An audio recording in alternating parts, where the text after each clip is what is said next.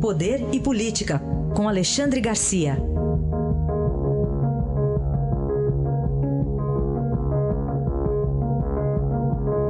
Alexandre, bom dia. Bom dia, Raíssen. Bom, semana decisiva aí, reta final da reforma da Previdência na Câmara dos Deputados. O pessoal passou o fim de semana em Brasília, Alexandre, negociando?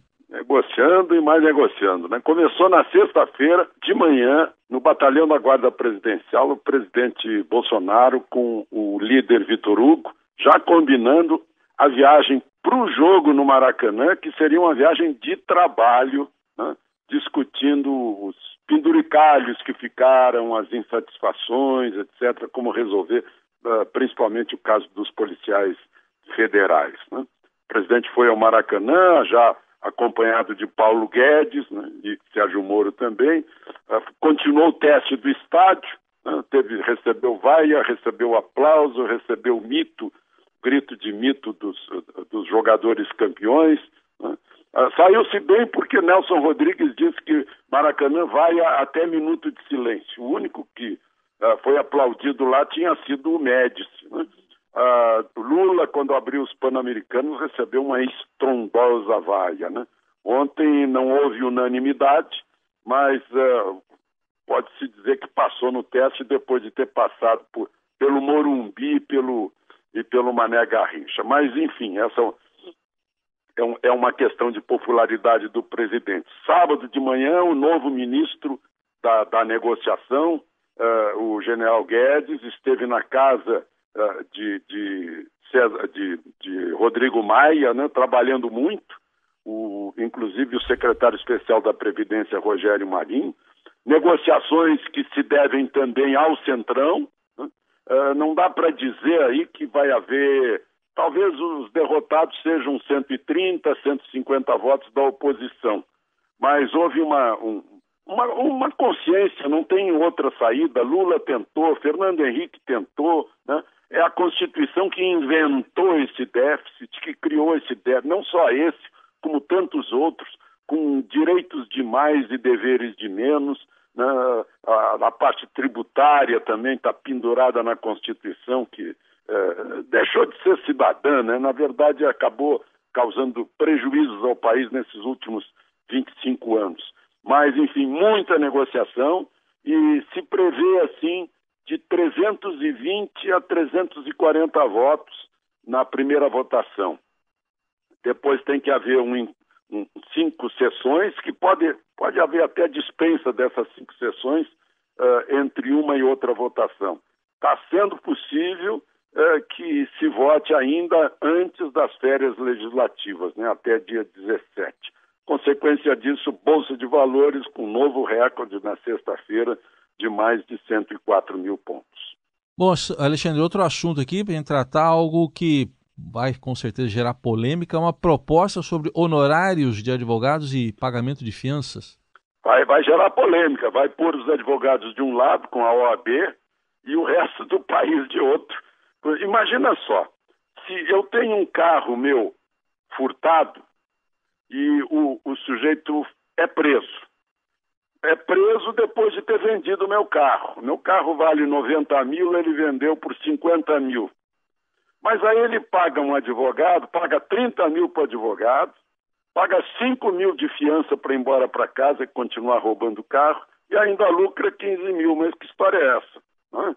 Ah, então, esse projeto de lei, que é de uma deputada de Brasília, deputada federal Bia Kisses, uh, enquadra como, como receptação, crime de receptação, e é, né, é óbvio que é.